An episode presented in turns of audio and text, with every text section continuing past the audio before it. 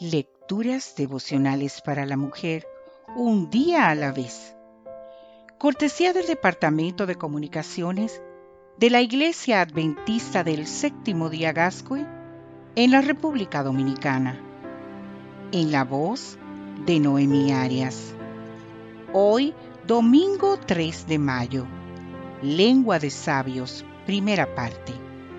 Leemos en el libro de Isaías, en el capítulo 50, versículo 4.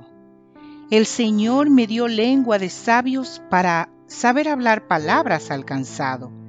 Despertará mañana tras mañana, despertará mi oído para que oiga como los sabios. Tras escuchar su predicación acerca de los talentos, un miembro de iglesia se acercó al ministro con la siguiente consulta. Pastor, Fíjese en mi dilema. Yo creo que tengo un solo talento, pero no estoy convencido de que sea muy bueno. ¿Ah, sí? ¿Y cuál es su talento? quiso saber el pastor. El chisme, pastor. Me gusta mucho hablar de los demás. ¿Qué puedo hacer para cambiar?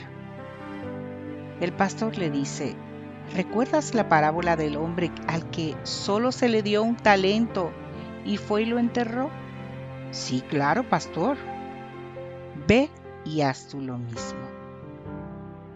Aunque la anécdota resulte graciosa, el chisme no tiene nada de gracia ni es cuestión ligera tampoco. Es una práctica que afecta a demasiadas personas. Afecta al que habla, al que escucha y a la persona que está siendo objeto de los comentarios que proviene de un impulso contrario al amor y la pureza a las que a las cosas que nos invita el evangelio.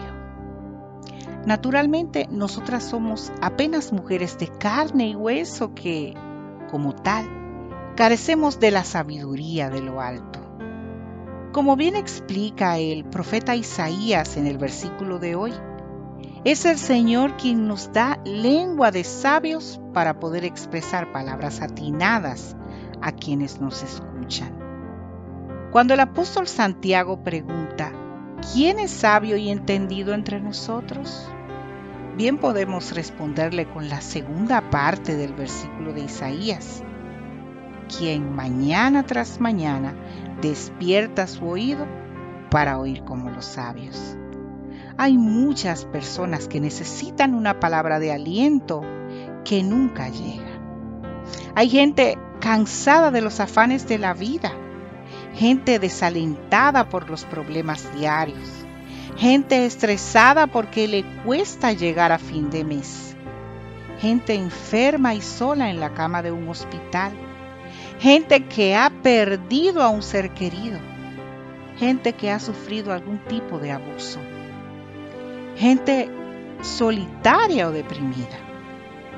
¿Podrás tú llevarles palabras que sean como bálsamo?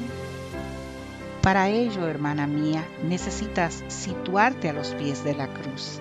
Necesitamos leer la palabra de Dios y pedirle esa sensibilidad hacia el ser humano que se traduzca en palabras de sabiduría.